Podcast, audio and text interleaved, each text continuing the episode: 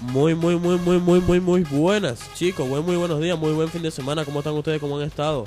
Espero que hayan tenido una buena semana perfecta. Estamos aquí en el inicio del programa. Vamos a dejar.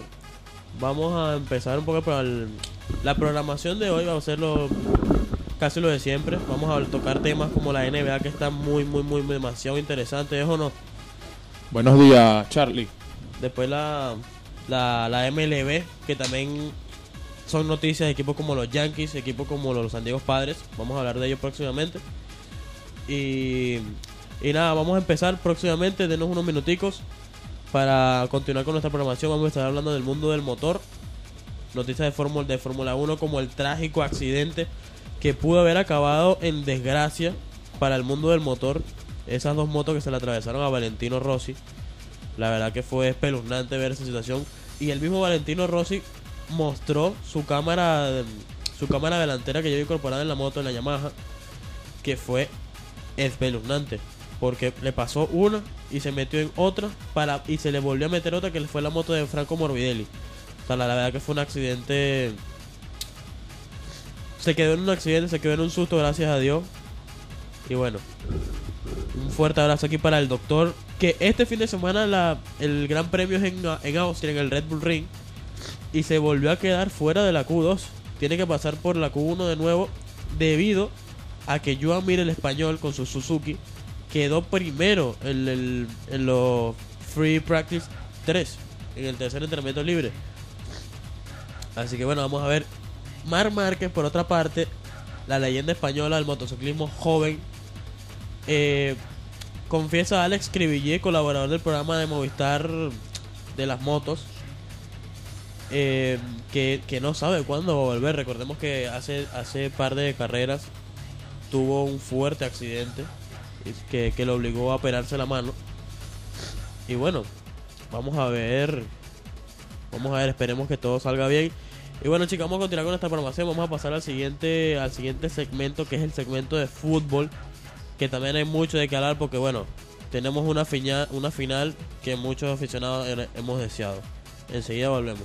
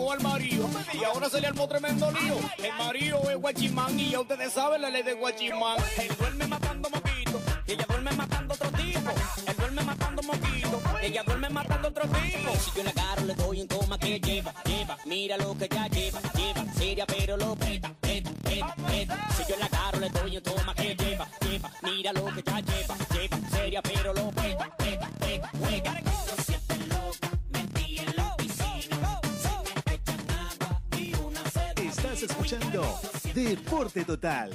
Con los Márquez, se la saben todas.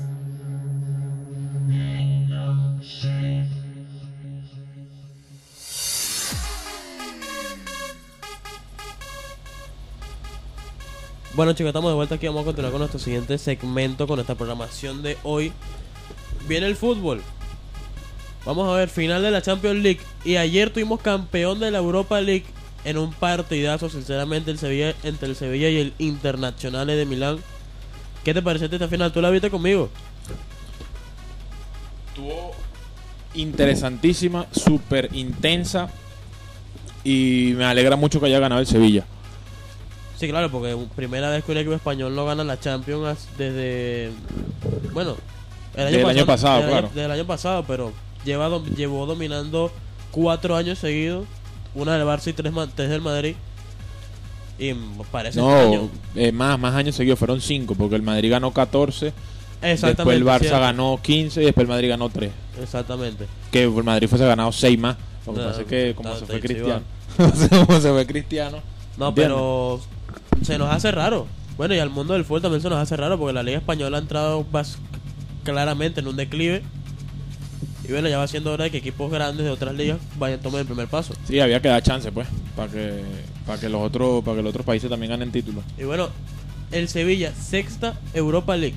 Es el rey de, de la Europa League, básicamente. Sexta Europa League. También es verdad Increíble. que lo dijo el comentarista, el narrador, de que un equipo como el Sevilla, que ha ganado tantas Europa League, se sentía como obligado de ganar esa competición. Igual que le pasó al Atlético de Madrid y al United en su momento. Que un equipo con nombre no gane esa competición era que algo sucedía, no sé si me entiendes. Claro, Igual que le pasó al Inter, porque el Inter es un equipo de Champions. exacto. Que yo te pregunté cómo, no entiendo cómo ese equipo estaba jugando la Europa League. Y claro, se hace raro, pero bueno, quedó quedó de los primeros en la liga italiana, va a estar en Champions el año que viene. Exacto. Vamos a ver qué tal se le da a ese equipo. Y bueno, ajá, la Champions Nada, League. repasando las semifinales. Eh, recuérdame cómo fue que quedó el, el- la semifinal del, del, del Bayern con el Barça. pero eso fue cuarto, Rey. No me dio chance de verla. Pero eso Exacto, fue el cuarto. cuarto. ¿Cómo fue que quedó eso? No, eso quedó 2-8.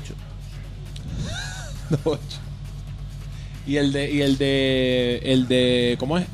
El partido sorpresa fue el del el del Leipzig contra el Atlético de Madrid. que le ganó al Atlético de Madrid. Todavía nadie sabe cómo pasó ese partido. El Cholo está llorando en su casa todavía. Pero bueno. Entonces, eh, semifinales fueron en su momento. Bueno, y también la sorpresa del Olympique de Lyon ganándole al City. Que el City, eh, Sterling, tuvo para marcar su doblete y empatar el partido a 2 a 2. Sí. Y Pero la, claro. La siguiente jugada después fue el 1-3 del Olympique de Pero Lyon. después viendo algo- después viendo el, el, el, el Lyon contra que yo vi el partido completo contra el Bayern. El Lyon es un equipazo también. El Lyon es un muy buen equipo, muy compacto.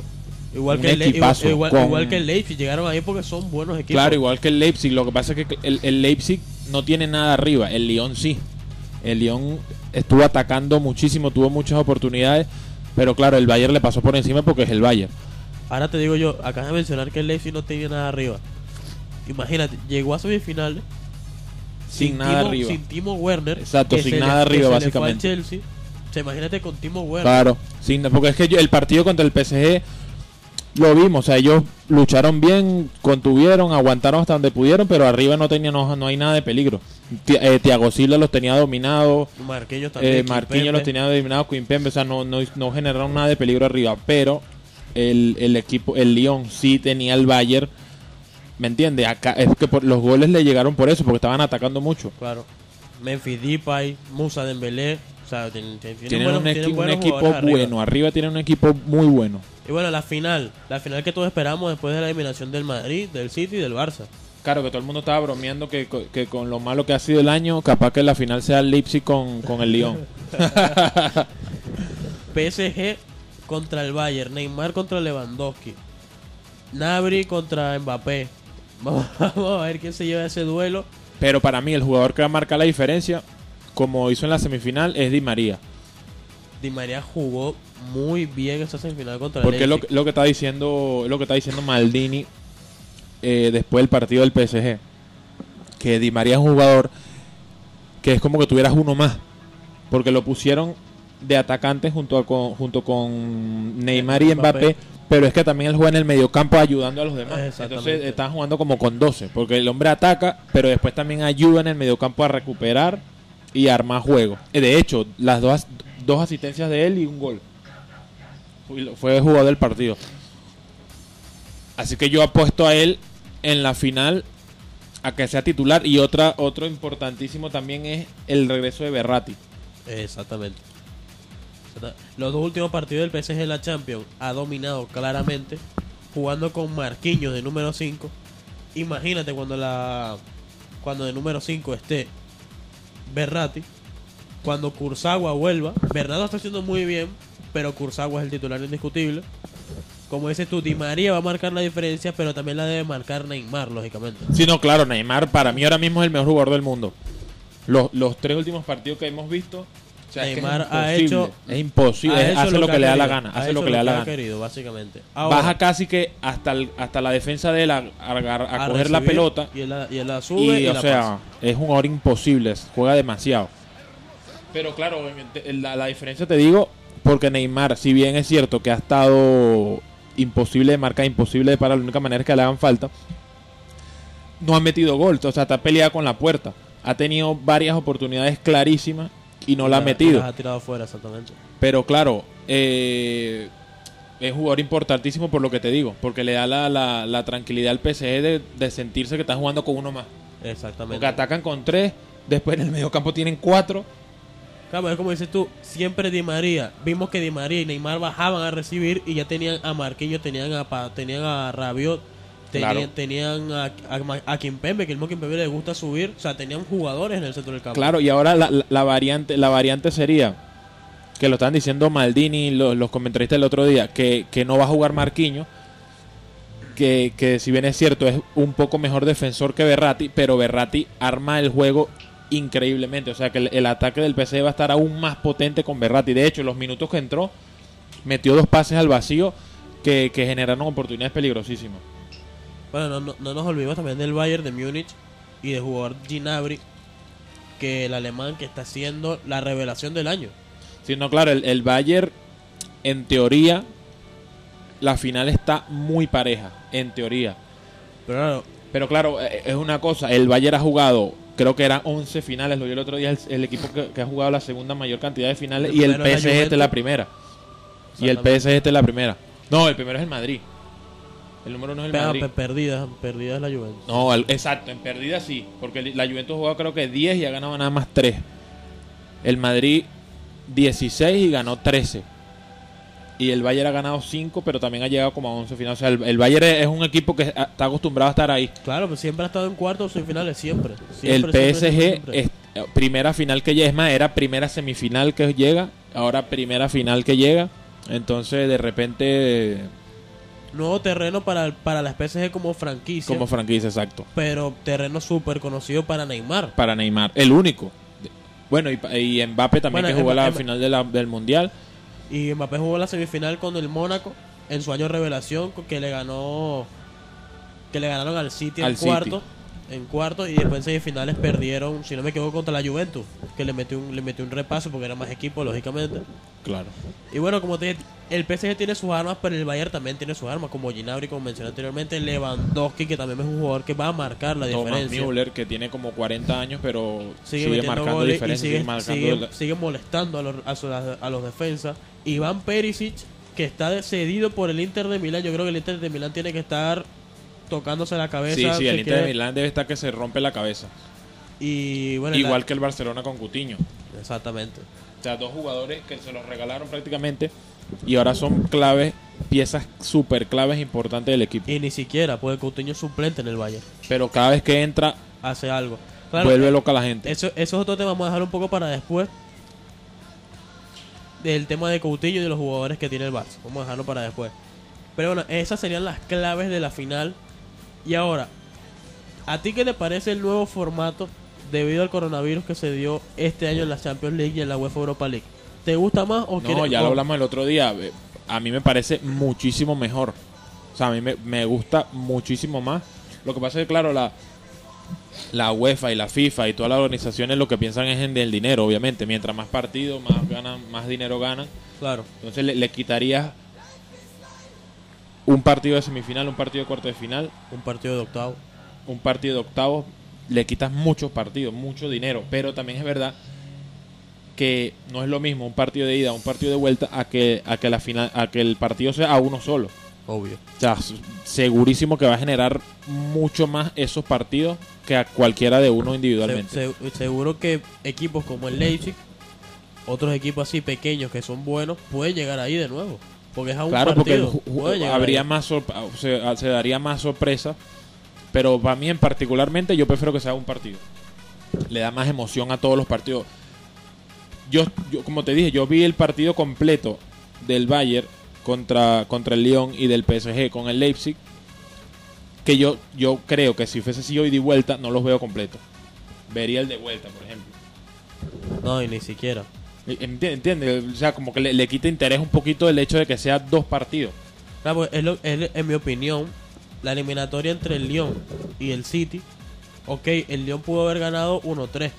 Pero te digo yo, si llega a ser ida y vuelta, el City le mete 3 o 4 en, en el Etihad. En mi opinión. Claro, puede ser, siendo pero- el Lyon un equipo compacto como lo es, Puede ser, pero es, pero es lo que yo te digo. El, el partido de ida, en, en ese en ese tipo de, de- de enfrentamientos, pierde interés. Porque yo no quiero ver el City contra el contra el Lyon. Yo no quiero ver el Leipzig con el PSG. El Leipzig con el con la con el Atlético de Madrid. No lo quiero ver. Ahora, a un partido Puede le, le puede trae sea. muchísimo interés. Le, le atrae un interés increíble. O sea, un interés que eh, equiparado con el Mundial. Por, por, Claro, sea- por eso sea el un Mundial es partido. así, por claro, eso por eso el Mundial es así. Por eso el Mundial es la competición más vista de, de- de todos los deportes. por eso la fase de grupo es a un partido con un equipo. Un partido. Después, cuarto, un partido. Octavos un, octavos un partido, semis un partido y ya está. Cuarto un partido y listo. Todo un partido. Y por eso el mundial es lo que es. Se convirtió en un mundial, es un mundial europeo. Así, claro, es que, es, de que, es, que, es que así, es que así debería ser. Muy, muy, muy interesante. Ahora, volviendo al tema, vamos a volver a la Liga Española. Supongo que ya sabes el, el nuevo fichaje de entrenador, director técnico de Ronald Koeman. Una leyenda Sí, culé. Una leyenda culé vuelve a- al Camp Nou como director técnico ahora. A ti, bueno, yo sé que tú eres el Madrid. Pero a ti como ya mayor que yo, sabiendo la historia del, de ambos clubes, ¿qué te parece que un jugador de la cantera, un jugador que vivió y ganó la Champions, siendo entrenado por Johan Cruyff, el, el- el inventor de la filosofía Barça, vuelve a entrenar a un club como el Barça ahora mismo que está en crisis? Claro, es más o menos lo que se, lo que se necesitaba, pues. Más o menos igual como, como Zidane cuando llegó al Madrid. eh, no es que se quieran copiar el Madrid porque trajeron a Zidane. Pero, ¿me entiende? Está comprobado de que no es lo mismo que te, que te entrene alguien que no que no siente la camiseta, que no le que no le, o sea, no es que no le importe, sino que no, no ha vivido ahí, no, no sabe cómo es la cultura, a que tengas uno que se crió ahí. Y ojo, que Zidane solamente tuvo seis años en el Madrid. Y él no es que fue de la cantera ni nada. O sea, él vino y jugó en el Madrid seis años, pero claro, su trayectoria fue tan importante y marcó tanto, a, tanto al, al aficionado del Madrid Y lo que tú decías, se que es la indispensable. Claro que es, que es indispensable, pues o sea, es una, una, una, Una leyenda. un claro. fichaje indiscutible. Es Que, como- que claro, que lo mismo que el estábamos diciendo el otro día. Xavi porque a lo mejor no quiso. No, es Pero, porque, pero es el, porque pero no el tenía tra- contrato exacto, con pero el trabajo, el trabajo era para Xavi. De Obvio. hecho, cuando él quiera, el, el Barcelona Está va a ahí. votar a quien sea y le van a dar el trabajo a Xavi. Es que es así. Claro. Pero no, fue lo que te dije. Es porque aún tiene contrato con el Assad. Tiene un año de contrato. O sea, vamos, vamos a ver qué sucede de aquí a un año. Exacto, claro, a lo mejor Kuman durará tres, lo que sea, pero Xavi en algún momento él va a ser el entrenador del Barcelona. Ahora te digo yo, yo como fan del aficionado del Barça, yo creo que Ronald Koeman, sabiendo cómo es la filosofía Barça, va a ser un buen entrenador en teoría para el Fútbol Club Barcelona y va a poner la intensidad que le hace falta al Fútbol Club Barcelona. Ahora, se rumorea de que jugadores como Jordi Alba, Sergio Busquets y Luis Suárez pueden salir este verano para este verano no, que pueden salir en este siguiente mercado de fichajes, o sea, que lo van a poner libre. Y Messi, también había muchas especulaciones de Messi. Claro, Messi, Messi no se ha dado a Suárez dijo que él no ha dicho que se quiere ir, pero que si quieren que se vaya, que él no tiene problema. Pues. que hasta él dijo que hasta aceptaría también un, Un puesto de suplente. un rol de suplente. Que no, porque no le pasaba nada. Pero dijo también que sean francos con él y que si piensan hablar algo de él, que no se filtre y que se lo digan a él Claro, directamente. que hablen con él y que le digan. Pero yo no me gustaría que Messi se vaya Eso te iba a preguntar. ¿Por qué? Porque claro, ¿a, a dónde se iría, por ejemplo? A ver, él ha dicho en varias entrevistas en Argentina de que el único club que él jugaría, aparte del Fútbol Club Barcelona, es el Newells, que es el equipo de Rosario, Si se va al Newell, entonces perdimos a Messi, ya no lo vamos a ver más. jugando contra Boca los Si, Libertadores. si, si se va al PSG, se acabó el fútbol porque van a ganar todo. Si se va a la Juventus, se acabó el fútbol, ganar, ¿entiendes? O sea, ¿a dónde se va a ir Messi? Es que es eso. Bueno, y lo que te digo, Cristiano se ofreció a irse al Barça. Es como, si Cristiano se va al Barça, se acabó el fútbol. Eso es lo que te digo también. Si, si Cristiano se va al. Barça, se acabó el fútbol. No, que ¿Para qué van a hacer los partidos? Porque van a ganar todo. Entonces, claro, yo que se queden así como están. Yo también pienso eso. Que se queden así Que porque, el Barça se porque- refuerce, por- que el Barça trate... tres- pues como te digo, los tres mejores del mundo, por mucho que quieran poner Mbappé el más, sobre- el más valorado o, o Jadon Sancho, los tres mejores del mundo siguen siendo Messi, Cristiano y Neymar. Y Neymar, por supuesto. siguen siendo los tres mejores del mundo. ¿Qué pasa? Si pones a dos en un equipo como sucedió el 2015, Messi y, Claro, Messi y ganan Neymar todo. ganaron, ganaron todo. Ganan todo. Cristiano ganó con Benzema y Bale, pero porque Cristiano era Cristiano. Y Bale jugó, ju- Bale jugó muy bien esa Claro, Bale estaba temporada. jugando bien y, y Benzema hace su trabajo. Tenía su rol de delantero falso 9. Claro, hace su O sea, trabajo, pero pero claro, tú pones a, a- o, o Cristiano que se vaya al PSG también se acabó También todo. se acabó todo. Porque imagínate o sea, Cristiano de 9 y Mbappé y Neymar por las bandas, FIFA. Claro. FIFA. claro, no van a perder con nadie. Entonces yo quiero que se queden así todos, que Cristiano se quede en la Juventus, que Neymar se quede con, con Mbappé, o sea, que estén distribuidos, para que no pase lo que pasó en la NBA cuando, es la cuando. Kevin Durant se, se fue para los Golden State. No, pero eso ya es un movimiento, un poor move, como se habló en su momento. Sí, sí, o sea, es que da- dañas el deporte. Daña, da- dañas el deporte porque ¿cómo va a tener los mejores jugadores Todo en el mismo mismo equipo. O sea, es imposible.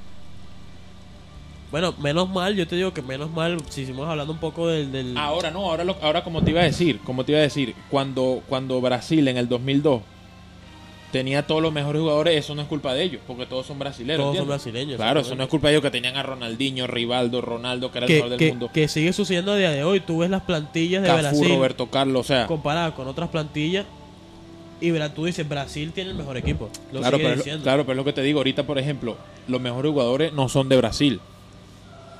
Ahí está Messi, está Cristiano, Mbappé, hay varios que no. En, en ese tiempo, los mejores jugadores eran de Brasil. Ronaldo era balón de oro, Rivaldo, Ronaldinho, Cafú era el mejor defensa, Roberto Lucio, Carlos. Lucio también estaba ahí. O sea, tenían los mejores jugadores. Entonces, claro, ahí no hay, no hay opción porque son del mismo país, pero que se junten todos no me gusta. Ahora, yo te digo, para ti, seguimos hablando de selecciones. Para ti, ¿qué selección ahora mismo, ahora mismo es la mejor? Yo lo tengo claro. En papel, ojo, en papel. En papel, dices en tú. papel, en papel. No, en papel para mí sigue siendo Francia. En papel sigue siendo Po- Francia. po- y eso que no llaman a Benzema. Porque si llamaran a Benzema fueran mejor con más diferencia todavía. ¿Tú por qué lo dices? ¿Por la juventud que tienen? No, por todo. Por- o sea, el, el- el mundial lo ganaron paseando. No, pero ajá, eso, eso, te, eso te iba a decir yo. Para mí, como espectador del fútbol, a mí no me gustó cómo jugó Francia en el Mundial. Ojo, Pero Fue- ganaron paseando. fue un juego compacto porque fue un juego basado en la defensa Claro. y a la contra y a correr. Pero es que, ya tú pon- ya tú pones el mediocampo. Pogba, Pogba, Kanté, Kanté y cualquier otro que tú quieras poner. Matuidi ya es Mundial. demasiado. O sea, ya es demasiado. Blaise Matuidi fue el del Ya Mundial. es demasiado, ya o sea, es demasiado. Después está Dembélé, Mbappé, Mbappé, y como te digo, no Griezmann, no llaman a Karim Benzema porque si llamaran a Benzema y jugaran Griezmann, Mbappé y Benzema, después después en el medio lo- los que te dije, Kanté, Pogba eh, y Pogba Matuidi. y Matuidi, ¿me entiendes? O sea, eh, y después los, los centrales Varane, Amtiti. demasiada gente, o sea, demasiado equipo. Ah, tiene un equipazo. Pero para mí, el mejor equipo en papel. No voy a decir la defensa porque la defensa yo tengo solamente a Bertongen y a Alderweireld, que es Bélgica. Tú también ves en papel a Bélgica y tú dices, tienen un poder. Claro, tienen un equipazo. Pero ahora, equipazo. Lo que le pasa a Bélgica es lo mismo que le pasa a Argentina. los buenos jugadores están a partir del centro del campo. Ok, pero ahora yo te pregunto una cosa. Como dupla, ¿tú prefieres a, Griezmann, a, a Lukaku y a Hazard o a Griezmann y Mbappé? Pero es que yo, a mí no me gusta la dupla Hazard-Lukaku. Ponme, ponme la dupla Hazard de Bruyne. Ahí yo te digo que sí. Claro, pero yo digo atacante, De Bruyne es en el mediocampo. Ok, pero tú pones De Bruyne con quién está en ese mediocampo. En el mediocampo está con Bitzel, con Thorgan Hazard, que es el hermano de Hazard, y con Yannick Ferreira Carrasco. Ok, yo prefiero a Kanté, a Pogba y a Matuidi. Un rato súper mega largo. Ahí- porque porque tiene más físico y defiende más lo de Francia, pero Bitzel también tiene físico y No, defiende. claro, y de hecho, si, si te dan a escoger a uno, a uno, yo creo que yo dirigiría a De Bruyne como el mejor centrocampista de las dos selecciones. Y ahora mismo porque- para mí es el mejor del mundo. Sí, porque De Bruyne juega demasiado como uno individual, pero yo digo es la combinación Kanté con Pogba es demasiado para, cual- para todos los equipos. Bueno, y lo demostraron en el Mundial. Y eso que están más jóvenes. Ahora, ¿me entiendes? Que supuestamente que están mejor. Mbappé es mejor. La cosa es que Mbappé va a tener 22 años en su siguiente mundial. Exacto, o sea, Es increíble. ¿me entiendes? Es increíble. Mbappé va a estar mejor. Para mí sigue siendo el mejor equipo. Vamos a ver qué tal estaría ese mundial, me demasiado interesante. Ahora, vamos a hacer una breve pausa. Vamos a continuar con nuestro siguiente segmento de la NBA del baloncesto. Enseguida volvemos.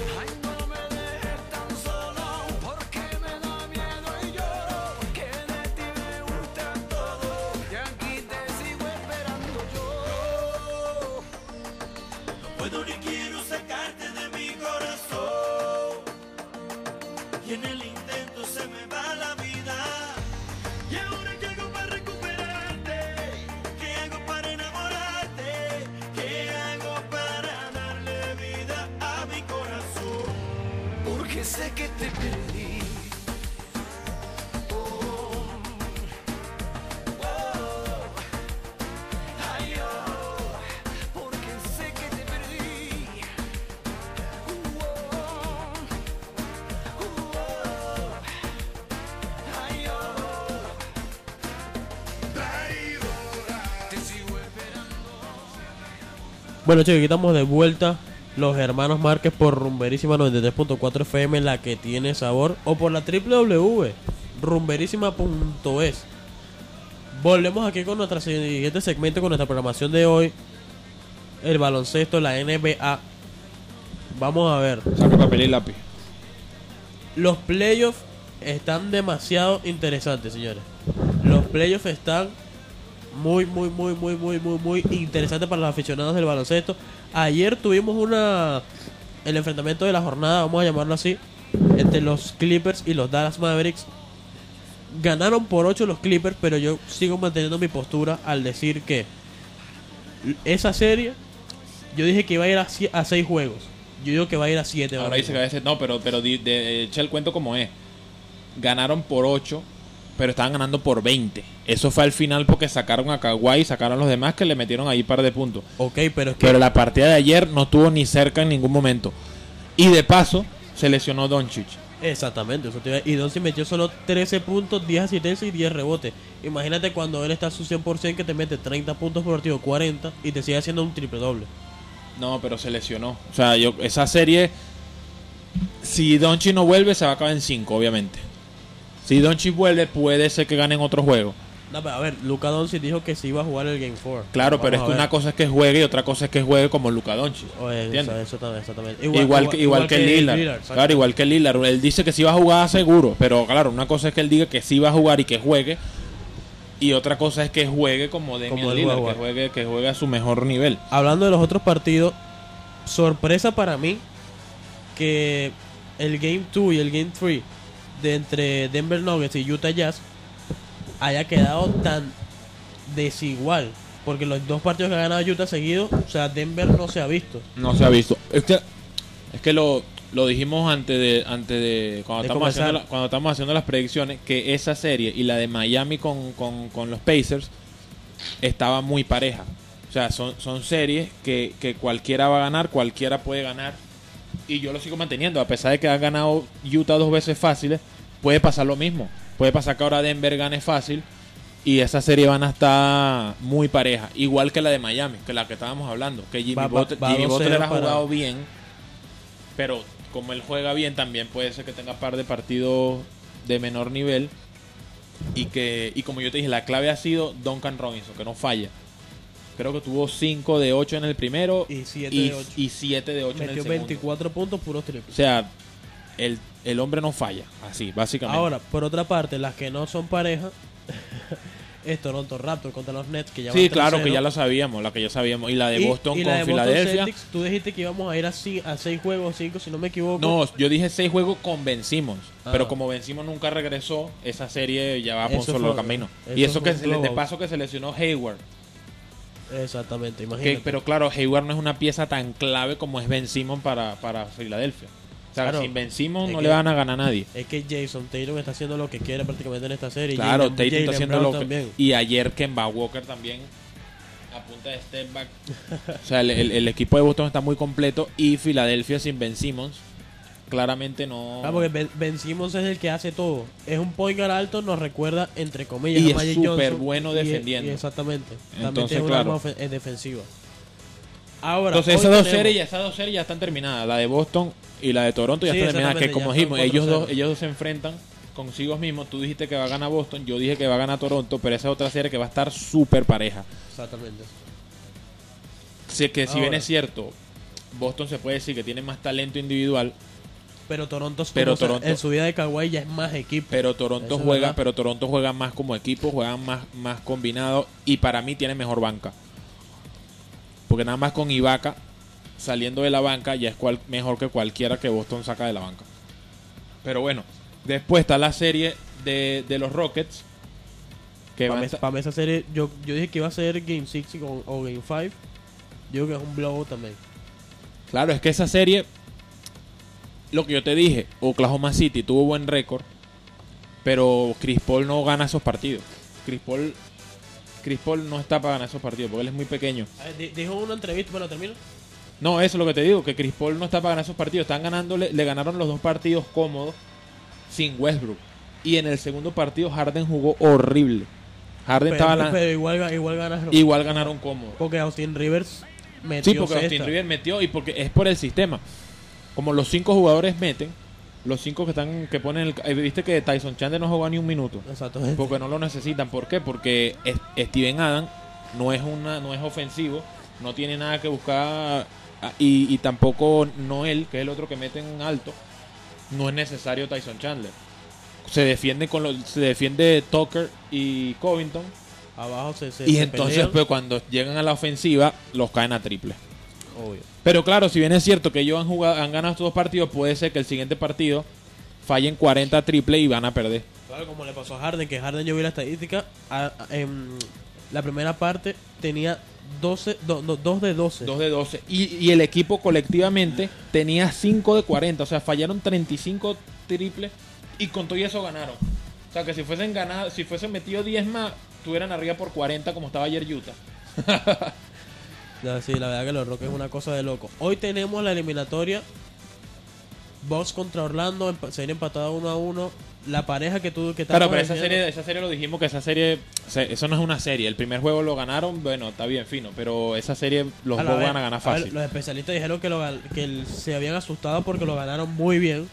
Pero Sí, ¿qué porque jugaron Que- muy bien. Pero que Giannis jugó mal. O sea, Que también, jugó- hay que, le- le- ta- también hay que decirlo así. Y porque los compañeros no metieron ni una, pero si ellos empiezan a meter, si Wesley Matthews mete un par de triple, Middleton, Y eh, Eric Bledsoe, y de, entonces claro, eso le da más espacio a Giannis y no, no tiene nada que hacer con él. Pero claro, si los otros no, es más es parecido a lo que le pasa a los Lakers, si el to- en el principio del partido no meten, no los van a marcar, se van a concentrar todos en LeBron y, y en, y en Anthony Davis.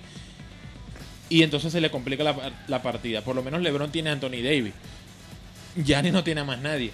Si los demás Eh, no eh, meten. Entre comillas a Middleton. Pero eso fue, un fallo que yo vi cuando empataron la serie 1 a 1. Que Giannis penetraba, hacía la típica de LeBron. Penetraba, buscaba a Middleton solo, wide open, pero no tiraba, buscaba penetrar de nuevo. Buscaba penetrar otra vez. Claro, porque no tiene confianza, porque si no meten una, no tiene confianza. Pero lo que tiene que hacer es seguir lanzando. Claro porque que entonces alguna va a entrar. le hace el trabajo más fácil a la defensa. Si él no lanza, le hace el trabajo más fácil a la defensa, porque ya en vez de concentrarse en él, como saben que él no va a lanzar, ayudan al que está defendiendo a Yanni. Claro. Y cuando se la dan, lo que hacen es esperar a, a Middleton. Entonces, claro, le- como te digo, le hace el trabajo más fácil a la defensa. Exactamente. Por otra parte, la, la serie super pareja que estábamos hablando, que es Miami contra los Pacers. Yo no. Yo dije que iba a ganar los Pacers en Game 6. Pero ya no, no estoy convencido de ello. Ya le cambiaste de opinión. Ya cambié de opinión. Claro, porque yo, con- yo decía que TJ Warren iba a seguir confiando. Pero yo me estoy dando cuenta que TJ Warren es un, un Big Man Chomper. Un Jeremy Lin. No, a- O sea, a- que jugó bien cuatro partidos y ya. Claro, y que, y que al, al Oladipo no está al 100%, se están concentrando más en él. Y él, está no, es, él no es Kawhi ni es ninguno de ellos que van a, a agarrarse la partida para él. Y, sin embargo, Oladipo. Ahora, lo que hablamos del Miami Heat, que tiene muchos jugadores buenos, que no son estrellas, pero son buenos. Bueno. Goran Dragic es buenísimo. Los Sí. Lakers desearían tener a Goran Dragic. Obviamente. Es más, los J- Lakers no, J- vari- eh, los Clippers también, porque los Clippers prácticamente no tienen un point guard ofensivo, porque Beverly es puro para Es defender. puro para defender, exacto. Dragic juega bien. Duncan Robinson juega bien, no falla prácticamente. La que lanza es para adentro. Claro, Jay Crowder también lo tenía LeBron en Cleveland. Las que tira, tira 5, mete 3. Crowder también juega muy bien. bien. Tyler Hero está jugando muy bien. Y lo que te dije de Bama de Bayo, que el bicho está jugando excepcional. está, está haciendo lo que quiere con sí, está Turner, haciendo lo que, lo que quiere con Turner y con los, todos los que pone eh, Indiana. Ah, yo digo que va a ganar Miami. Y si no es un 4-0, es un 4-1, como mucho. Sí, no, debería ganar Miami ya en teoría, porque porque es un equipo más completo. Y, y Oladipo no está al 100% y no está Sabonis, lo que hablamos al principio también. ¿Me entiendes? El, el- el- el equipo de Indiana no está a su mejor momento y Miami sí, que fuese sido de repente una serie a 7 juegos si estuviese Oladipo al 100 y estuviese Sabonis. Y- Porque Sabonis es ofensivo. Y ahora, eh, sin estar Oladipo al 100%, sigue demostrando que es Oladipo, porque sigue haciendo su, yéndose para atrás. Sí, claro, pero tiene, tiene como mete. dicen de ratico. ¿Entiendes? De vez en cuando hace una jugada buena y tal. Lo que sí es cierto es que no está defendiendo. sí, exacto. No, está haciendo nada. Ofensivamente tiene, ra- tiene ratos, pero defen- defensivamente no tiene ni un rato. Ahora, la mejor serie, sin duda, la mejor primera ronda que hemos tenido. Lakers contra Claro, la, Portland. la primera serie, la mejor serie es la de los Lakers contra Portland. Esa es la que tenemos que hablar. Porque tú dijiste que van a ganar los Lakers y yo dije que va a ganar Portland. Después del primer partido, Shaq, Shock sacó la escoba Sí. diciendo que iba a ser un sweep. Que va a ser un sweep, pero Y claro, eso, anoche- lo, eso lo hace es para, Para dar media, para sí, llamar la atención. Claro, pero nadie, ahora- nadie cree que va a ser un sweep. Todo el mundo sabe que la serie va a estar pareja. Ahora, le Shaq también para llamar la atención le rompió la escoba. Y le rompió las cosas después del juego 2. Exactamente. Y yo te digo, vale que el Demian Lillard jugó mal y se lesionó y tuvo que salir en el tercer cuarto. Pero qué pasa que en ese tiempo que él jugó, ya los Lakers estaban ganando como por 15. No, por 30. O sea, Cuando Lillard se salió, estaba ganando por 30. o sea, imagínate. Ahora me digas tú que no metió muchos puntos porque jugó mal. Bueno, lo mismo pasó con Luka Doncic, que jugó mal y aún así, bueno. Yo te digo que Sí, no, los claro, Lakers los, los Lakers jugaron muy bien. Jugaron buen- y eso que no lanzaron tan bien como no, siempre. no lanzaron porque KCP solo metió 3 de Pero- 13, perdón. pero defendieron bien, porque Portland no, no pudo hacer mucho, igual que en el primer partido. Defendieron bien, pero esta vez sí metieron, el juego 1 no metieron. Ahora, eh, la presión ahora está en Portland, en que tienen que buscar la manera de crear oportunidades. Tenemos aquí una llamada de, de una participante, pero es un momentico a ver qué dice. Otra llamada más. Dígame. Del Magallanes. Vale, pero tenemos que llegar primero a la sección del baloncesto. Del béisbol, pe- pe- estamos hablando de baloncesto primero. ¿Cuál era tu pregunta para anotarla? ¿Cuál, es- cuál es tu pregunta?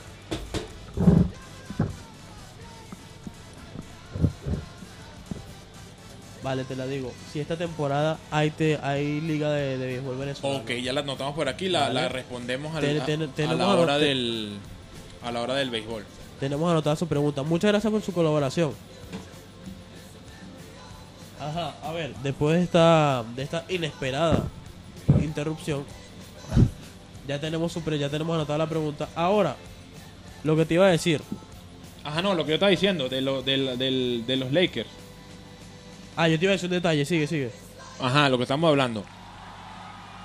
El ahora el reto lo tiene Portland de que ellos tienen que buscar la manera de, de ahora contragolpear, porque de eso se trata la, las series a siete juegos. Un equipo gana por algo, el otro equipo ajusta. Si ganan, el otro equipo tiene Ah, que bueno. volver a ajustar. Si Lo- no ganan, el otro equipo sigue haciendo lo mismo. O sea, básicamente el que pierde el partido para el siguiente partido tiene que ajustar y buscar la manera.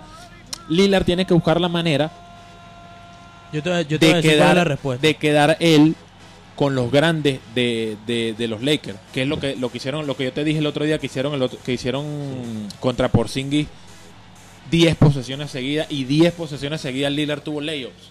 Eso es lo que tiene que buscar ahora Portland. Pero ahora, cuando se quedó, perdón que te interrumpa, cuando se quedó él con Anthony Davis, Anthony Davis metió un tapón. O sea que no, no, no es an- por, eh, Anthony Davis no es por Singis. Y ahora te voy a decir el detalle defensivo que tuvo los Lakers. Fue lo que yo te dije. Cuando entró Caruso, que no es caracterizo, eh, caracterizado su defensa, lógicamente. Cuando entró KCP, cuando entró Danny Green, tenían una defensa personal, como se dice en fútbol, contra Demian Lillard. O sea, Lillard recibía, pero ya tenían uno así pegado. Claro. No podía generar espacio, no podía Sí, no, tirar. por eso te digo, lo, de- lo defendieron Defendieron bien. muy bien, pero lo ahora- defendieron bien. Yo te digo que la clave en el que Portland tiene que ajustar su ofensiva es en la joven revelación Gary Trent Jr. Claro que ha estado desaparecido. Tienen que buscarlo más a él. Yo, yo soy fan de los Lakers, pero también me doy cuenta de esas cosas. De los, los últimos sea- dos los últimos dos partidos de la, de la temporada regular y estos dos partidos contra los Lakers no ha hecho ha metido creo que 5 puntos por partido, no ha hecho absolutamente nada. Después estaba metiendo 20, 25. Exacto. Si está haciendo un jugador importante. Sí, no, claro, él es, obvia- es que obviamente sin él, porque él, él- él es el que viene el- el- con la ofensiva de la banca. Si él no va a meter ni una, se va a complicar mucho el juego. Y ahora que se lesionó Zach Collins, que para mí me parece genial, porque el otro que se llama Gabriel defiende mejor y es más atlético que Zach Collins. Zach Collins lo que hace puro lanzar triple. Y lo falla. Es, es ca- prácticamente el más alto del equipo y juega puro de afuera, puro lanzando triple. Se parece Bueno, a Miles Bro- Turner. Brook López. No, y el Miles Turner de los de, lo de Indiana es el, es el jugador más. Le lleva dos cabezas a Deballo y no juega abajo. Está lanzando triple. Bueno, eh, para mí ahí está la clave de Portland. Ajustar para que Gary Trent juegue bien y tenga confianza en hacer sus tiros. Pero te voy a decir una cosa, si los Lakers siguen jugando así, que yo te digo, hoy van a seguir jugando así. Van a aplicar la misma defensiva. No, es que el, el partido de hoy va a ser clave. Porque los Lakers van a tratar de hacer lo mismo del partido anterior. La defensa buenísima. Ahora, lo que te dije, la, la defensa la jugaron en el primer partido también. Porque Portland nada más metió 90, eh, ¿cómo es? 100 puntos. Eso no es nada para lo que promedia Portland. Pero el problema fue que los Lakers ese día, la ofensiva estuvo horrible. Ahora los Lakers descubrieron algo, cómo explotar ofensivamente. Y Portland no, no pudo meter nada ofensivamente. O sea, Pero claro, si, si tú dices que Portland solo metió 100 puntos, es verdad. Pero aún así la serie, o sea, el- partido quedó a diferencia de 7 puntos. Los Lakers metieron 93. A Claro, pesar- porque a los Lakers jugaron, pesar- los Lakers no metían ni una. Claro, no metían te- ni una. y pero defendieron bien. Claro, Y que fue lo mismo que pasó en el segundo juego. Cuando defendieron bien y metieron, le metieron 30 Claro, defendieron bien, igual que en el primer partido, pero ahora sí la, of- la ofensiva estuvo mucho mejor. Y eso que LeBron nada más metió 10 puntos, creo, 12 puntos. Eh, en el segundo juego, sí, LeBron metió poquitos puntos, la verdad. Sí, metió como fue, 12 fue, puntos. fue, fue el mismo LeBron de siempre, inflando estadísticas. Mira, 10 puntos, 6 rebotes y 7 Ve, 10 puntos, solamente 10 puntos. Pero claro, la ofensiva fluyó. También los 10 puntos fueron porque el partido estaba terminado a mitad de tiempo. Puro- Ya el- puros claro, ya el, Lakers, par- sí, ya el partido estaba decidido. En el tercer cuarto iban por 30. o O sea, por ejemplo, Anthony Davis y LeBron jugaron 29 y 26 minutos respectivamente, cuando lo normal es jugar 36 o 38. y casi O sea, 40, como Lillard. Lillard está promediando 42 minutos por partido.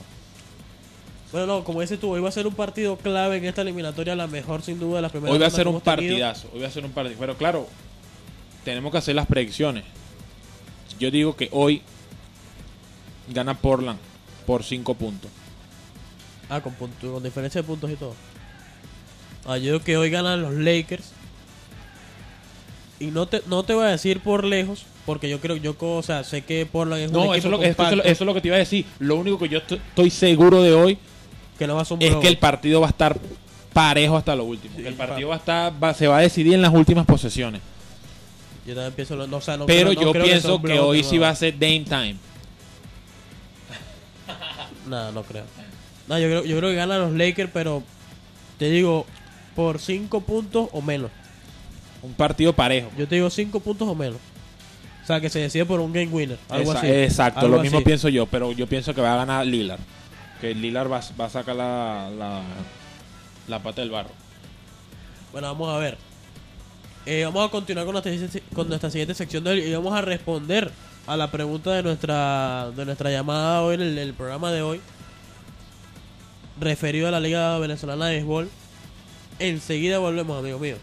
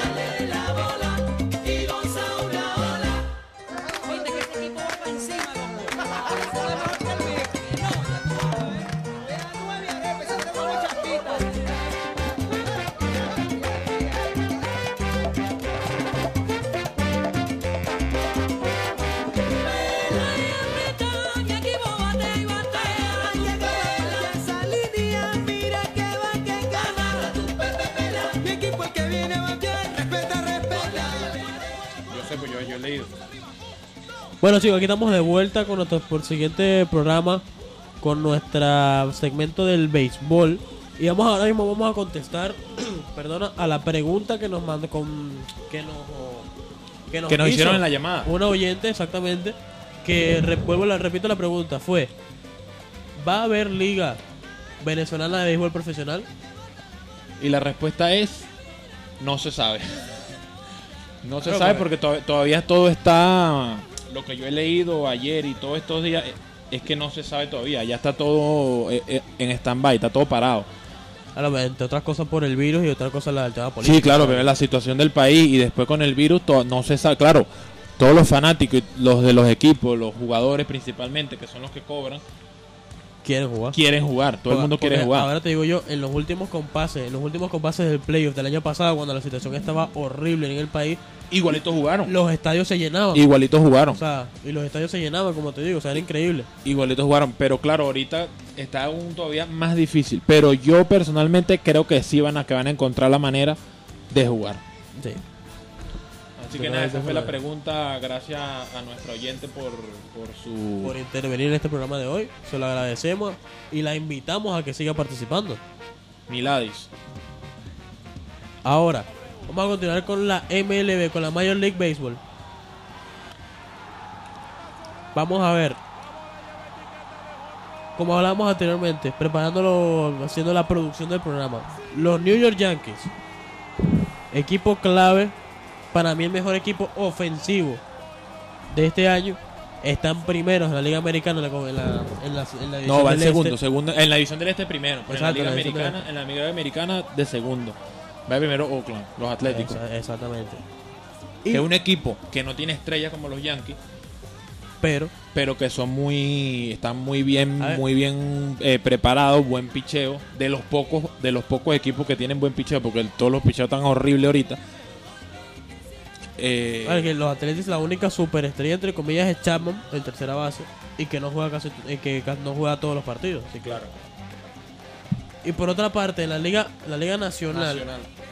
como yo te decía, el equipo que lleva cuatro Grand Slams en cuatro partidos seguidos, que fue la serie contra los Texas Rangers, San Diego Padres, un Grand Slam fue de Manny Machado, otro Grand Slam fue de Fernando Tatís, que muchos especialistas hablan de que Fernando Tatís va a ser la cara del béisbol en unos años. claro ahorita va líder de jonrones de empujada y de anotada O sea, pues muchos opinan que va a ser la, la estrella, la cara de la, de la MLB. Yo opino que no, porque está Mike Trout. es que no es que yo opine que no yo opino que puede ser pero lo están hypeando mucho porque es americano obviamente Ah, Porque cuando. Miguel, cuando Miguel Cabrera ganó la triple corona, eso tiene mucho más valor que cualquier cosa que este loco ha hecho. Y nunca se dijo de que, de que pueda ser la cara de la MLB. También es verdad. Claro, porque o sea, eh, Tatis Junior va ganando en jonrones, en empujada y en anotada, ok. Miguel Cabrera ganó jonrones, empujadas y averaje de bateo. Tatis no está entre los top 10 de averaje de bateo, por ejemplo. No, no, te está verajeando 200, si no me equivoco. ¿eh? Entonces, claro, eso del, del que va a ser la cara de la MLB es fino, sí, pero es porque es americano, obviamente. Fino, sí, sí. A ver, claro, no, a ver. Sentido tiene, lógicamente. Mira, vamos a ver. Ahora, No, como te decía, en la Liga Nacional va de primero los Dodgers, como tú dijiste, que es el equipo que en teoría los dos dijimos que es el favorito a, a ganar el torneo, o sea, a ganar la Serie Mundial. Van de primero y son claramente el mejor equipo ahora mismo. no, mira, Fernando, Fernando, perdón que te interrumpo, Fernando Tatís está en el número 16 de averaje de bateo con 303. Exacto, O sea, imagínate. Bryce Harper está de, quin- de quinto con 338. O sea, le está cayendo a palo a la gente. Exacto, imagínate. Entonces, claro, Tati, si bien es cierto que tiene un talento excepcional, todavía le falta. Sí, sí, lógicamente. Ahora, hablando de Tatis Jr., para cerrar el, el tema del béisbol, viste que recibió muchas críticas porque, primero, por el Grand Slam que metió, porque era en el séptimo inning, porque estaban ganando por seis carreras y porque la cuenta estaba 3 y 0, o sea, tres bolas sin strike. Y él le hizo swing y metió un Grand Slam. Pero claro, la crítica fue de parte de, de, de los viejos de la MLB por la- las reglas esas no escritas que tienen ellos en el béisbol. Por ejemplo, que no se le hace swing a, a tres y nada si estás ganando, que no te roba las bases si estás ganando en el último inning. Eh, Claro, esa, esa yo, yo entiendo tres y nada porque va a ir recta sí o sí, porque ya no, ya no se la, no, el pitcher, el pitcher no se la puede jugar. Claro, y, ma- y más, y más si estás ganando por seis carreras. Y más si es en el último inning o en el octavo. Ok. Pero, pero lo que estaban diciendo los otros pitchers de otros equipos y jugadores de la actualidad es que dar un gran slam no es fácil. Exactamente. Y es una de las, de las estadísticas más importantes del béisbol. Si, cu- cuando tengas la oportunidad de dar un gran slam, es más, cuando tengas la oportunidad de dar un jonrón, dalo. Y si es un gran slam, más todavía, dale más duro todavía. Y que, y que el partido está en el inning 7. O sea, tampoco es que era ya el noveno inning que ya se va a acabar. No, en, el inning- en, en tres innings te pueden meter seis carreras fácilmente. Y en uno también. Si está pichando el Ki Rodrigo, Jan Machi más todavía. O sea, si, en tres innings es suficiente para que te hagan seis carreras. O sea, lo que hizo Tatis Jr. para mí está bien hecho. Y de paso después, porque todo eso fue como tú dijiste, en la misma serie contra los Rangers.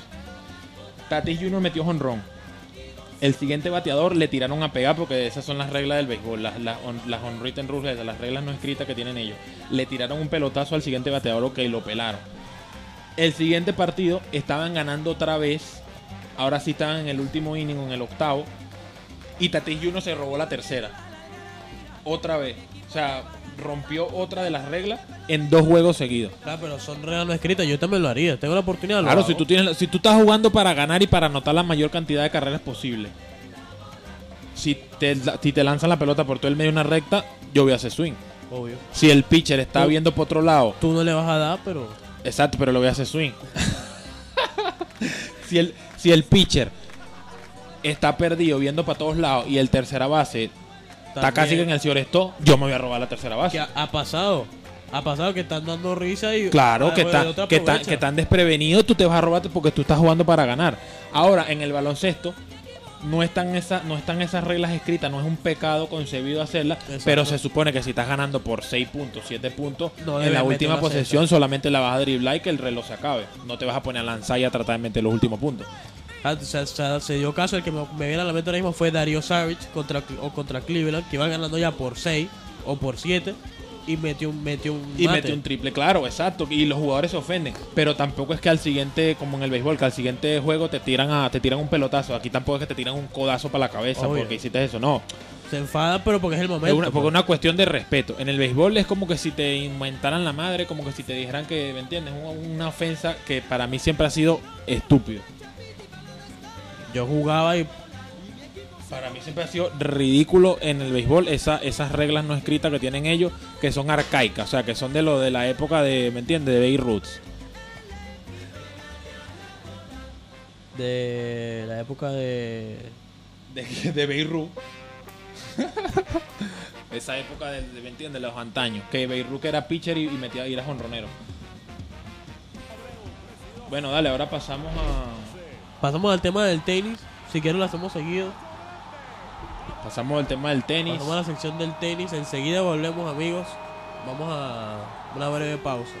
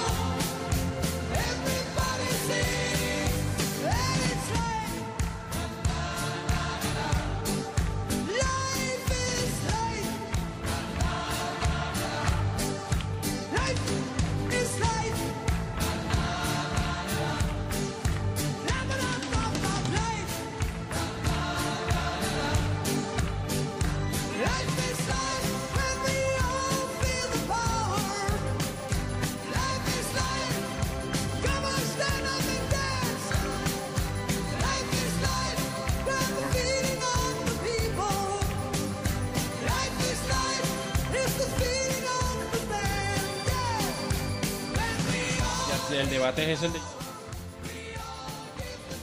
Bueno, muy buena, chicos. Aquí estamos de vuelta por Rumberísima. 93.4 FM, la que tiene sabor. Volvemos con el tenis. Los Charlie. hermanos Márquez aquí. Sabemos, o sea, vamos a decir una cosa de nuestra cosecha, de nuestra vida. Somos tenistas y nos apuntamos, como estamos en Canarias, aquí el deporte rey de raqueta es el pádel. Nos apuntamos en un torneo porque no tiene vida en tenis, pues. Vamos a ver. Te entiendo. Vamos a ver qué tal nos va en pádel. Vamos a ver qué tal nos va en pádel.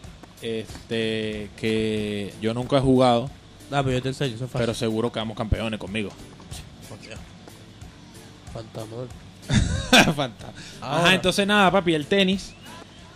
Las noticias es que Djokovic decidió que va a jugar Cincinnati Y va a jugar. US Open y recibió muchas críticas, primeramente por Kyrgios, pero porque Kyrgios no va a jugar. Pero claro,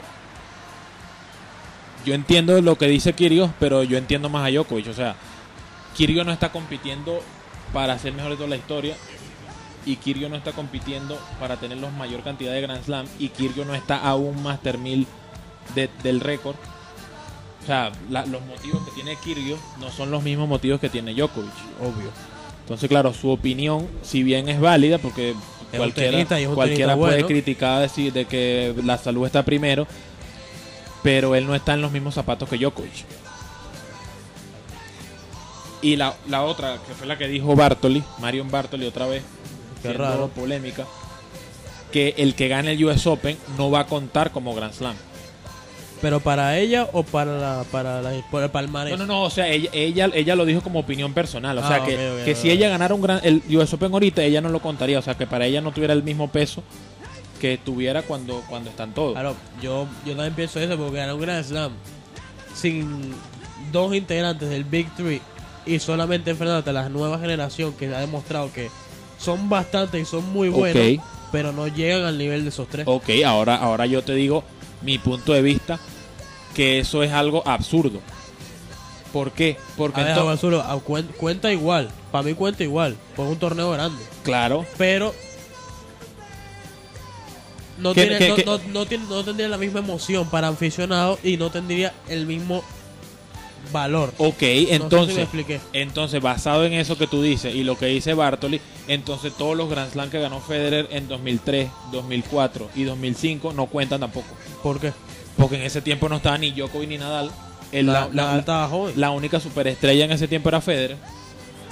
Y Agassi, Leighton Hewitt, Agassi ya era malísimo. Leighton Hewitt. Leighton Hewitt fue número uno del mundo, pero la, la generación de ahora es más fuerte que esa época. Venía ahí porque Hewitt fue número uno. ¿no? Porque en ese tiempo no había nadie dominante, es lo que yo te digo, lo que yo entiendo, igual que los chilenos, que dicen que Marcelo Ríos es el mejor porque él fue número uno del mundo, sí, pero fue número uno del mundo en una época que no había nadie. La O sea, época de Iván, Iván Lendl. no había nadie, o sea, no había. En esa época hubieron seis número uno en un año. Eh, Moyá, Ferrero, eh, Rodi, Gustavo Cuerten, eh, Ríos, Sampras también. O sea, en esa época habían demasiados jugadores, demasiados tenistas que eran buenos, pero que no son Nadal, ni Federer, ni Djokovic. o sea, obvio, decir que Djokovic ganando este torneo no cuenta porque no está Nadal y Federer. Entonces lo mismo que 2003, 2004, 2005, esos Grand Slam a Federer no le cuentan entonces. Porque ahí Nadal estaba joven y, ganó- Djokovic tampoco y Djokovic ahí. no jugaba en ese tiempo. Yo, entonces, claro, que, que, sí, que en ese tiempo los mejores eran, ¿quién eran los mejores de ese tiempo? Nadie, porque todas las finales de Grand Slam que jugó Federer en esos años era contra jugadores diferentes. Era contra James Blake. Era contra no, contra James Blake no, era en ese tiempo era Bagdati, llegó a la final de Australia 2006. En 2005 las finales fue Roddick. ¿Entiendes? En el 2005 en, en el Australia lo ganó Safin. O sea, habían No, es como te digo, habían varios jugadores buenos, sí, era, habían varios jugadores buenos, pero no eran Nadal y no era Djokovic. Obvio, no, no era ese nivel mismo de competición. no era ese Claro, sí, es como te digo, habían varios jugadores, pero no había Nadal y Djokovic. Entonces, ahorita hay varios jugadores también buenos. Sí, son buenos, pero no son Federer y no son Nadal. Entonces, claro, el, el peso del torneo Por eso digo que no tendría el mismo peso. Eso, puede, esa es la palabra, puede ser peso. que, puede ser que el peso del torneo no sea el mismo que esté Nadal y Federer, obviamente, pero entonces los otros Grand Slam que ganó Federer, entonces no tienen el mismo peso tampoco. Que no es culpa de Federer, pero ahorita tampoco es culpa de Djokovic. No sé. No sea, sé. A ver, no, no sé en el sentido de que es lo mismo. Y ahora, ahora que lo acabas de mencionar, esa parte del Federer, que eso no, no lo tenía en cuenta en, la, en, la, en el debate del GOAT del tenis. Claro. Ah, yo te digo que ah, por ese aspecto sí te digo yo que el GOAT sería debatible con Djokovic. Porque el tiempo que estuvo Djokovic de Next Gen, de joven, Estuvo no- jugando contra Federer y contra Nadal. Exacto, y no ganó tanto, pero es que lo que ganó lo ganó de viejo y ha ganado demasiado. Ahí está la cosa. Porque fue, fue estuvo creo que fue un año y medio invicto, ganando casi ganando todo, todo lo que jugaba, ganó todo, ganó ganando todo, todo lo que jugaba. Todo, absolutamente todo lo ganó. Entonces lo que te digo, dos- Federer ganó su primer Grand Slam 2003, que le ganó a Filipuzzi, de paso, a Filipuzzi la final en, en Wimbledon. O sea, ¿me entiendes? Es lo que te digo, me la gana Filipuzzi la final de un Grand Slam. Ahorita, un jugador como Filipuzzi no llega a la final ni pagando. No, no está en el torneo. ¿Me entiendes? O sea, un jugador del nivel de Filipuzzi no llega a la final de Grand Slam ni pagando, o sea, ni, ni, ni dándole plata a la ATP para que lo pongan en la semifinal de una vez, porque pierde la semifinal. Ajá, pero ahora te digo yo, yendo a otro tema, a, la- a la- a temas actuales. Tsitsipas fue el que ganó el Nito ATP Finals, Ok. ganándole a Esbere, ganándole a Tiem, ganándole a Fere y ganándole a Rafa.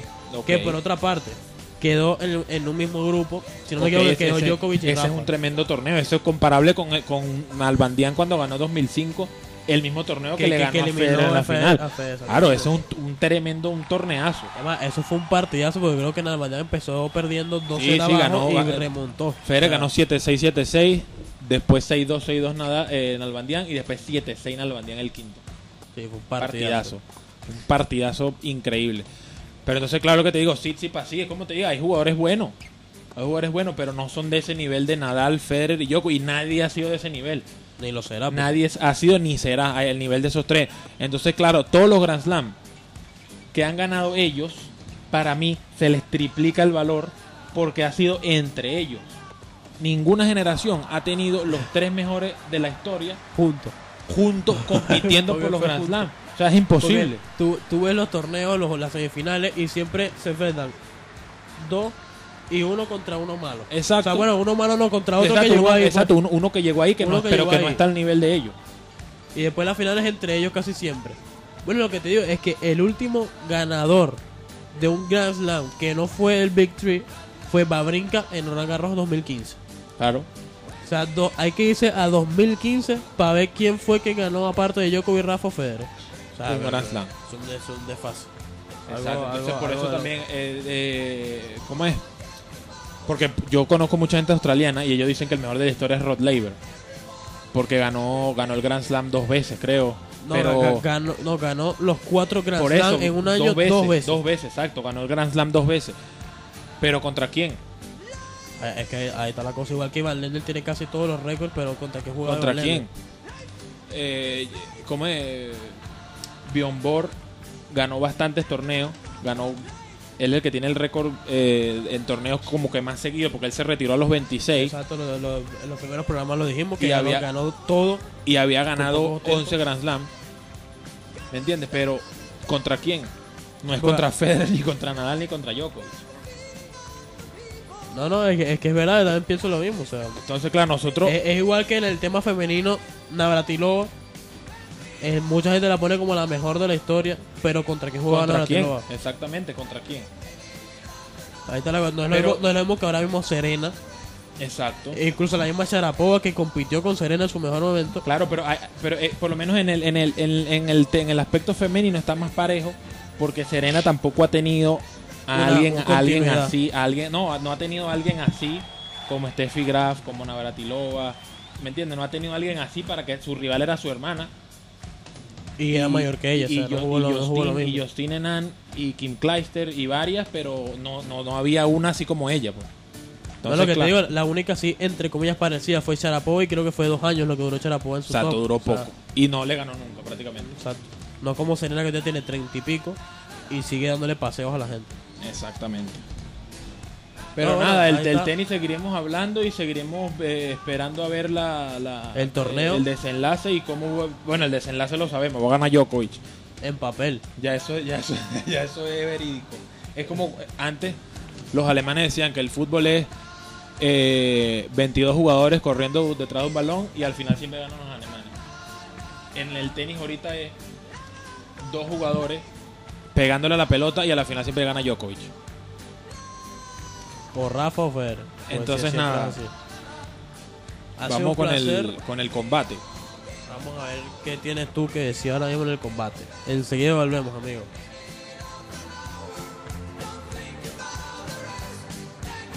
Leave me alone, I'll make it rain all day long. My name is Floyd, my name is Floyd, my name is Money Mayweather. My name is Floyd, my name is Floyd, my name is Money Mayweather.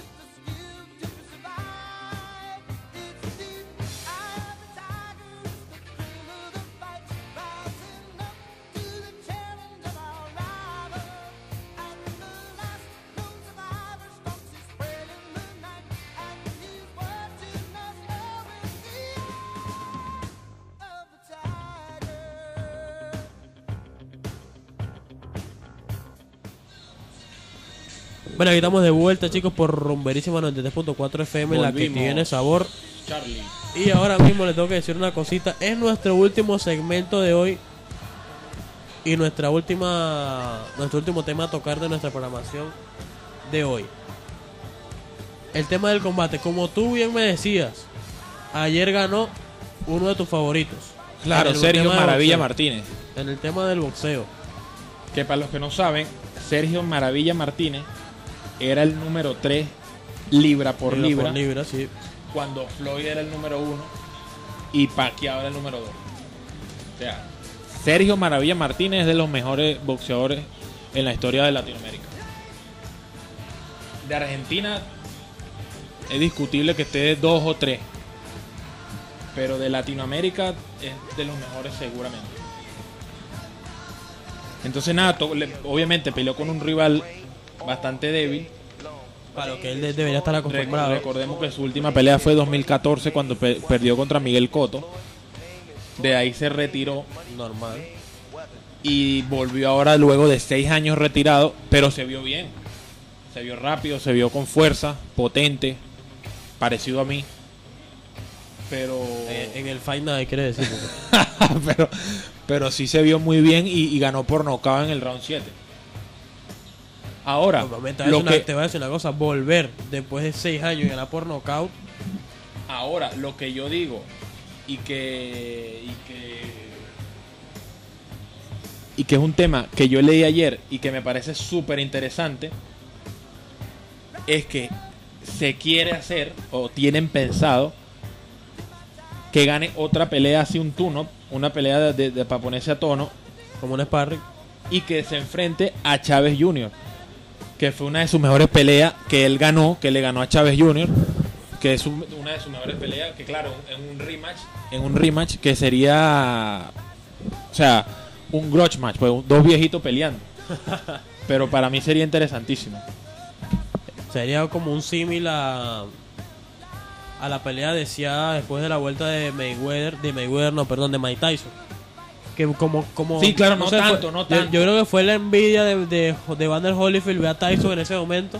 No que, que tanto. quiso volver. No tanto porque, porque claro, la- eh, eh, lo, lo que atrae Tyson y Roy Jones no es lo mismo que lo que traen ellos, pero sí sería una pelea muy, muy, muy buena, muy, muy disfrutada, porque Chávez Jr. ya lo conocemos, ha dado positivo a cocaína 20 veces, se, se, se retiró en la última pelea contra Danny Jacobs, es súper criticado y sigue siendo uno de los peleadores más vistos porque es el hijo de la leyenda Julio César Chávez, Obvio. que es el mejor boxeador mexicano de la historia y que yo lo tuve número 3 en mi, en mi top 5 de la historia. Toda la historia, sí. O sea, sin duda alguno uno de los mejores y, y él por ser el hijo tiene esa ventaja de que todo el mundo lo quiere pelear. Sí, pero no, ni, ni, ni, ni cerca de seguro al padre. No, claro, No, ni ni cerca no, es un insulto para el padre. Es más, es un insulto. Él, él, él- él le ha tenido que haber puesto Luis César, una vaina o sea, Que, que, que no, sé- que no que, sepa que soy que- suyo. que se llame Julio César es un insulto ya, de una vez. que se llame Julio César Chávez ya es un insulto para, para el papá. Pero nada, Pero nada, la- entre otras noticias, que lo que lo hablamos la, la semana anterior, ganó Stipe. Le ganó a DC. Ojalá que DC se retire, porque ya está dando risa. no, pues ya, ya lo confirmó. Ya confirmó que se va a retirar porque ya no puede más. Como te digo, si ya tiene ya tenía de papá a Bones Jr. No, en, es el- que- en el es que- semipesado. Es que él se fue para pesado porque ya no sabe que no le puede ganar a Bones. y si mío, si lo, lo mató. Y ahora Miosi le dio dos palizas. Que la primera, como yo te dije, le estaba dando una paliza y cometió un error y este lo ahorcó. Ya- Pero ya- también ya le está no- dando una pela en la primera pelea. Ya vio que no tiene vida en ninguno de los dos. Y, No, y que en heavyweight hay uno que, que, que mucha gente no lo conoce. El que le rompieron el labio. No, mucha gente no lo conoce. Pero para mí es una super ultra bestia. Y él sí está en, en peso pesado. No, o sea, pasa que en peso pesado en la UFC y al igual que en boxeo, la única manera en que se desenvuelve la pelea es o por decisión o por nocaut. No hay, no hay- pero- no hay otra manera. Es decisión o nocaut. El que yo te digo se llama Francis Engano. Que parece Terminator. Que ya él, él perdi- él perdió por decisión contra Miocic. Y perdió con decisión contra Derrick Lewis, de Black Beast. El que, el te acuerdas que estaba perdiendo y metió el. y después se quitó los pantalones en el, en el octagón para hacer la, la entrevista. Bueno, él, después de que perdió con, con, con Derrick Lewis, lleva cuatro victorias seguidas, entre ellas nocao a Junior Dos Santos, que es de los mejores de la historia, y a Caín Velázquez, que es de los mejores heavyweight de la historia. Recuerda que Caín Velázquez fue el que le ganó a Brock Lesnar. Cuando Brock Brock Lesnar. No perdía con nadie, Caín Velázquez lo noqueó. Y este engano, tiene que verlo en Instagram. Es el propio, parece una, una, un muñeco de acción. Un Max Steel, un bicho de eso. Johnny Bravo. Exacto, Johnny Bravo. Para mí ese engano, esa, esa pelea tiene que hacerla de nuevo. Da- Dana White. Miocic contra engano. Pasa que también. Yo creo que Miocic gana, pero es por la altura y, la, y la- el alcance que tiene con los brazos. Claro, él es muy grande. Es parecido como cuando, cuando Klitschko dominó en el boxeo, que es que era demasiado alto. Ahorita ya todos los heavyweights son como Klitschko. Pero cuando apareció Klitschko, todos eran como Tyson. Pequeñito y fuerte, obvio. Eh, eh, eh, era, era- es como que si fuera otra categoría totalmente distinta. Entonces, Miocic, la ventaja que tiene es la altura, pero Engano también es alto. Y la, la pelea entre ellos estuvo súper pareja. por- pero ahora Engano es mejor. O sea, ahora Engano ha mejorado mucho desde que perdió contra, Ah, contra pasa- pasa- Miocic. yo sé yo sé quién decía tú de Francis Engano y es que es un tanque. Es una Es bestia. un propio tanque. Sí, sí, Es sí, una bestia, es un una tanque, bestia. Pero nada, esperemos que, que Jones se incorpore al, a los pesos pesados pronto, porque todas esas peleas yo las quiero ver. Yo quiero ver Jones contra Engano, yo quiero ver Jones contra Miocic. Es que te, te lo iba a decir. Vale que Daniel Cormier se fue porque Jones no, no, o sea, no podía con Jones, pero es que nadie puede con Jones en semipesado. Nadie, puede con Jones en pesado. Ahora, Claro. él dijo que se va a meter en el porque Jones es alto. Claro. Es prácticamente de la misma estatura que Miocic. Pero claro, es un poco más flaco. Él dijo que va ahora a tratar de ponerse 10, 15 libras de músculo para competir a ese nivel y que las va a necesitar contra Miocic y contra Engano. que para mí son los principales. Pero va a necesitar eso, va a necesitar más cuero porque la, la skill le sobra. Claro, es, es el mejor. Bon es demasiado. Ahora, en el, en el tema del boxeo, hoy en la noche hay una pelea buena Sí. que son dos ex rivales de Anthony Joshua, que Joshua los noqueó a los dos, pero los dos hirieron a Joshua. O sea, los dos pudieron haber noqueado a Joshua también, que son eh, Dillian White y Alexander Povetkin. El, el ruso, que le decían Petvetkin por los PD. que él, eh, cuando iba a pelear le llevaba una, una, una inyectadora grandísima como a, como Alex Cabrera allá en, en Venezuela en los estadios. que, que en cada partido le llevaban una inyectadora grandísima. por Puyao, que tú sabes que los rusos son los más famosos por eso. De hecho, en las Olimpiadas varios equipos rusos lo suspendieron. Sí, sí, sí, Estaban claro. contemplando que Rusia no participara en los mundiales por eso. Porque son los reyes del, de, lo- de, lo- de los esteroides, de los PD. A ver, en el fútbol no creo que tanto. Pero mucha gente criticó a Putin de que de, no, de que eh, Rusia no le podía ganar a España y le ganaron. Exacto. No, a lo mejor, a lo mejor en el fútbol, eh, como no son, como no son tan élite, por ejemplo, tú no ves ningún ruso en el Madrid, en el Barcelona. No, en el Madrid sí estaba Cherichev, pero no, no, Pero no, eh, no- no figuró, no figuró. Tú no, tú no ves a los rusos que sean así figura. Claro, las especulaciones empezaron en el fútbol cuando le ganaron a España. Bueno, sí, ahora recuerda un ruso, no sé, Arsheim jugó en el Arsenal. No sé si le suena. Sí, pero sí, pero es lo que te digo, eh, eh, en fútbol no son así, no son una potencia de fútbol, como, como lo han sido en boxeo, en boxeo sí, en, en, en gimnasia, en varios de los deportes olímpicos, sí.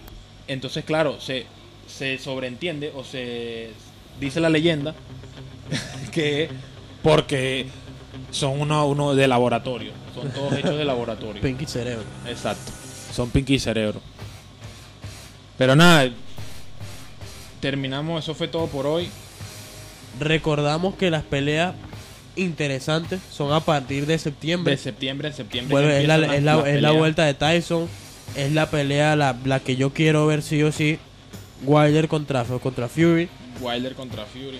Yo quiero ver Fury contra Joshua por, el, por la unificación de los títulos. Y Wilder contra Joshua también. Yo las quiero ver todas. Lo bueno de eso es que se puede pelear entre todos, como era antes. Exacto. Que Ali pelea contra Fraser, después contra Foreman. Foreman pelea contra Lee.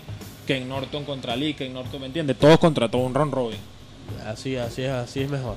Más entretenido. Pero Esto bueno, nada, todo muchas gracias. señores. Muchísimas gracias de parte de los hermanos Márquez. Edición y montaje.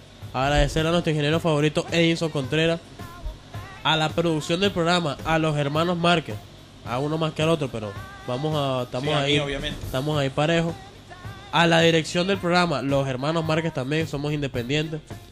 Y a la directora de la radio, Michaela Algarín, por ofrecernos este espacio y colaborar con ella para seguir creciendo juntos.